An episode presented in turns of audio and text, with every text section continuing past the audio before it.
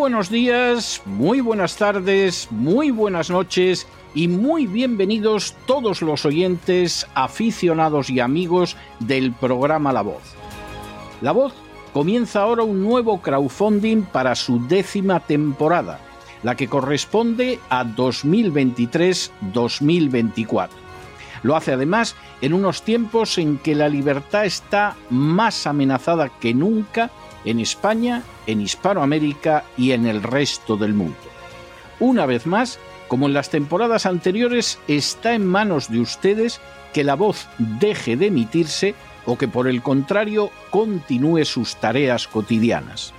Debido a la crisis económica, al cambio del dólar en relación con el euro y sobre todo a la censura persistente de este programa en las redes con su correspondiente desmonetarización, en esta décima temporada nos vemos obligados a aumentar el objetivo del crowdfunding hasta la cifra de 150 mil dólares. Con esa cantidad, la voz podría cubrir los gastos de hardware, la distribución por Internet del programa, los modestísimos estipendios que recibe el equipo de la voz, integrado por ocho personas, así como los gastos generados por la comisión, las recompensas y los gastos de envío relacionados con el crowdfunding. Por supuesto, una vez más, la décima vez, como cada año, son ustedes los que deciden.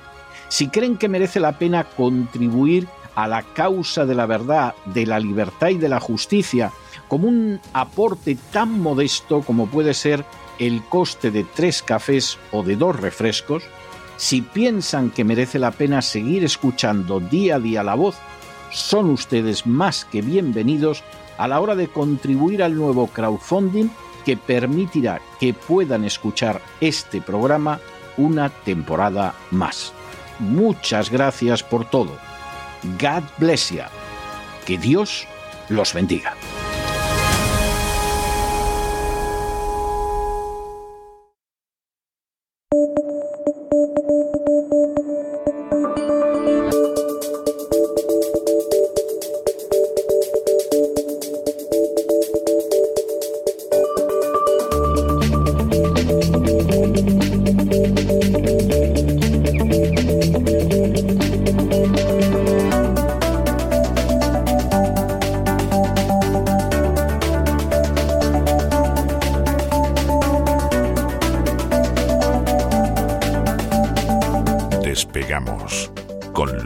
Ramírez. Corremos raudos y veloces hacia nuestro avión, atravesamos el umbral, nos tiramos en plancha sobre los asientos, nos abrochamos los cinturones despegamos y nos vamos elevando por los aires hasta alcanzar nuestra altura y nuestra velocidad de crucero. A mi lado, don Lorenzo Ramírez, que como siempre nos va a adelantar en esta versión abreviada del despegamos de los viernes, lo que será el gran reseteo del fin de semana.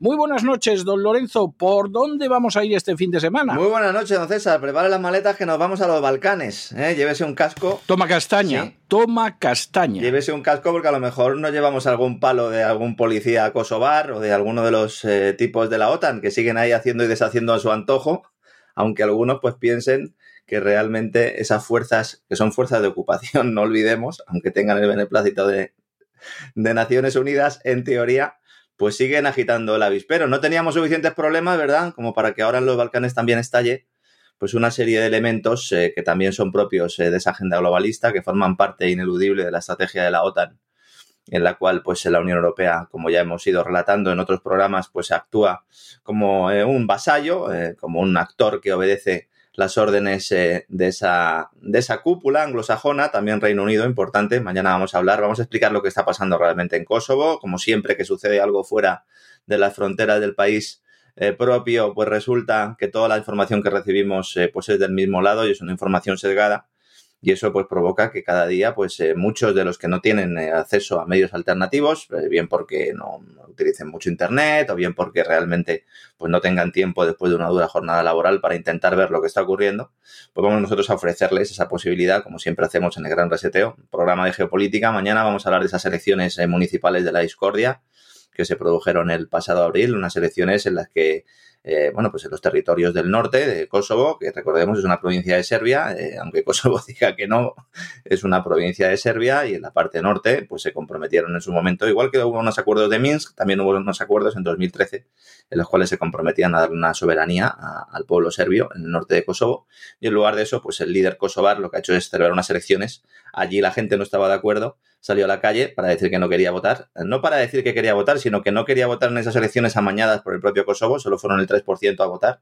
Evidentemente, pues ganaron los candidatos kosovares, albano-kosovares en este caso, y se lió la mundial, porque básicamente la policía y el ejército actuó, el ejército occidental, ¿eh? no estamos hablando del ejército kosovar, sino del ejército occidental. Vamos a hablar mañana de esas elecciones locales de la discordia, vamos a ver cómo esto va a servir, está sirviendo ya, lo ha anunciado la OTAN para aumentar su presencia en la zona.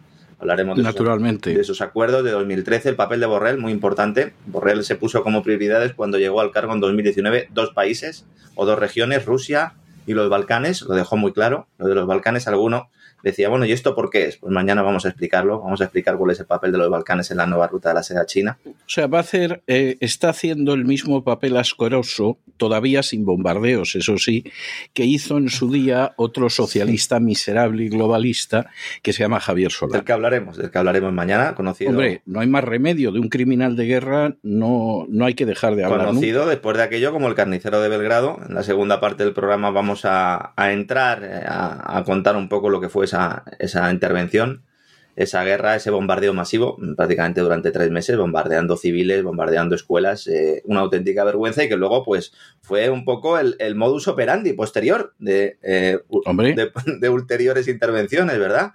Ya, ya lo dijo Clinton, uh -huh. vamos a despedazar Yugoslavia como ensayo general del despedazamiento de Rusia. Exactamente, pues ese era el tema, ¿no? ¿Y ahora qué ocurre? Pues que hay unas sanciones occidentales que Serbia, a Rusia que Serbia se niega a aceptar, hay unos acuerdos comerciales de China con la mayor parte de los países de los Balcanes, incluso algunos de los que están en proceso de entrar en la Unión Europea, con lo cual se abriría la puerta eh, eh, a Europa. Eh, por, bueno, se le abriría la puerta europea a China de esa nueva ruta de la seda por el lado de los Balcanes. Vamos a indicar y a explicar bien todo esto, que es precisamente de lo que nos está hablando. Y bueno, pues sentaremos las bases. Yo creo que va a ser un, programa intenso y sentará las bases para una segunda parte en la que yo creo que vamos a tener que seguir hablando. Eh, había comentado ya en alguna ocasión, en estos despegamos, que íbamos a hacer un, un especial sobre Yugoslavia en el reseteo del verano pero evidentemente ha habido que adelantarlo porque hay que poner todo esto en contexto, así que yo creo que aprovecharemos para hacer un viaje a los Balcanes que seguramente durará un par de ediciones, porque hay muchísimo contenido. Muy bien, hay mucha, mucha tela que cortar. Hay mucho contenido y bueno, pues eh, eh, para que lo disfruten también nuestros amigos y que tengan un conocimiento histórico, eh, sobre todo de acontecimientos que nos sucedieron no hace tanto tiempo, hace escasamente 25 años, que en los libros realmente pues hay un déficit de explicaciones de todo lo que ocurrió en aquel momento y hemos hecho un trabajo periodístico que yo creo que, le va a gustar a nuestros amigos, como siempre, cesarvidal.tv, ahí pues entran en la aplicación, si no la tienen descárguensela y ahí se pueden suscribir directamente y si no pues toda la información la tienen también en cesarvidal.com y ahí pues pueden eh, bueno pues seguir las instrucciones y acompañarnos otra semana más en ese gran reseteo y bueno, pues el resto de contenidos también, que hay en cesarvidal.tv, ¿no? El programa de Cristina, la mafia fe feminista, ese Buscando el Cao también de don Gustavo Vidal, El Camino del Sur, que protagoniza usted para bajar un poco el, el tono ya, ¿verdad? El domingo por la noche. Y bueno, pues... o, o, para subir la moral, todo depende de cómo se mire, sí. Yo lo utilizo más para subir la moral. Yo me lo pongo en el gimnasio el lunes por la mañana, César. Oiga, pues se lo pasará bomba. Sí, sí, sí. Sobre todo con el especial que tuvimos de Tina Turner, ese día estaría usted en el gimnasio hecho un león. Bueno, vamos. me puse hasta la cinta del pelo de John McEnroe, esa que se llevaba antes. ¿eh? Sí, me acuerdo, sí, me acuerdo de aquella cinta del pelo. Sí. Que popularizó en España Eva Nasarre, por otra parte. ¿eh? Efectivamente, ¿qué habrá sido de Eva Nasarre? ¿Qué habrá sido de esa chica? No, no quiero saberlo. Parece que tuvo mala suerte con los novios a saber qué habrá sido de Eva Sarre. Yo tengo que decir que, claro, yo era muy jovencito cuando salió Evan Asarre por primera vez y, y, se dedicaba a hacer la historia esta. Y yo veía a Evan Asarre y yo decía, pues pegarse estos palizones para tener el cuerpo de Evan Asarre, sinceramente yo no lo veo. O sea, si, si se pegan estos palizones y acaban como Raquel Welch, yo lo comprendo, pero vamos, para tener el cuerpecillo de Evan Asarre, sinceramente yo no lo entiendo, pero, pero marcó una época. ¿eh?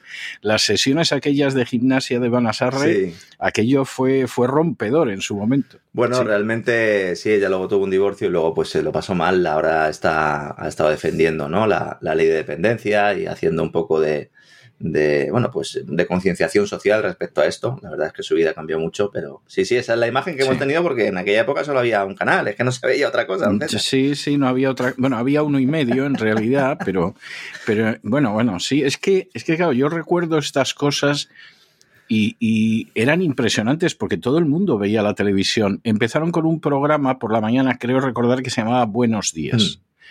Y entonces a mí me invitaron un día a hablar de sectas.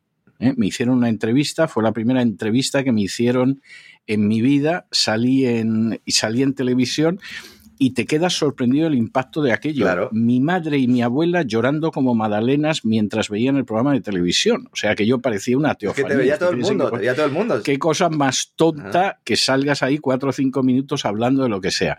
Pero es que me acuerdo que cuando iba para mi despacho, yo entonces ejercía la abogacía, me fui cruzando con vecinas mayores que me decían, la próxima vez hable usted de las pensiones. Y estaba yo pensando, pero señora, o sea, ¿usted qué se cree? Que yo voy ahí a... En fin, o sea, era la verdad es que hay cosas de, la historia de España que solo las puedes entender si las has vivido. O sea, es imposible hacerse idea de lo que fue aquello sin, sin haberlo vivido. Pero bueno, y desde luego la televisión era algo tremendo porque había una televisión y punto final. O sea, no hay más. Bueno, prepare las maletas. en cuanto acabe la voz, usted prepara las maletas. Y el casco, y el casco. Un casco, sí. no sé si llevar un, un chaleco de esos donde ponga prensa, porque entonces a lo mejor tiran a dar. Esto ya no es como las guerras de antes. Ahora cuando ven un chaleco de prensa tiran a dar o te, detienen y te tienen eh, eh, sin juzgarte ni nada, ¿verdad? En un país de la OTAN. Sí, sí, ¿no? sí, te tienen en un país de la OTAN ahí encerrado, por ejemplo Polonia, por ejemplo. y van pasando los años y los primeros que no se mueven son los diplomáticos de tu país para echarte una mano. Exactamente. Es, es impresionante. hay que tener cuidado, César. Sí, yo, yo desde luego a cualquier español no le deseo que tenga un problema en un país extranjero, porque lo más seguro es que el cuerpo diplomático español no haga nada, absolutamente nada, por echarle una mano. Hay, habrá excepciones, no me cabe la menor duda, pero la experiencia que yo he tenido de distintas personas es que, vamos, olvídate del cuerpo diplomático, no pierdas tiempo ni saliva, porque no van a hacer absolutamente nada por ti, a pesar de que, por supuesto, viven de tus impuestos. Pero bueno, son como los jueces, los fiscales y los policías que tampoco se mueven cuando te ocupan una vivienda y tienes que llamar a los de desocupa, o sea, tampoco es tan raro. Bueno, un abrazo muy fuerte, don Lorenzo. Nos encontramos en los Balcanes. Hasta mañana, don César.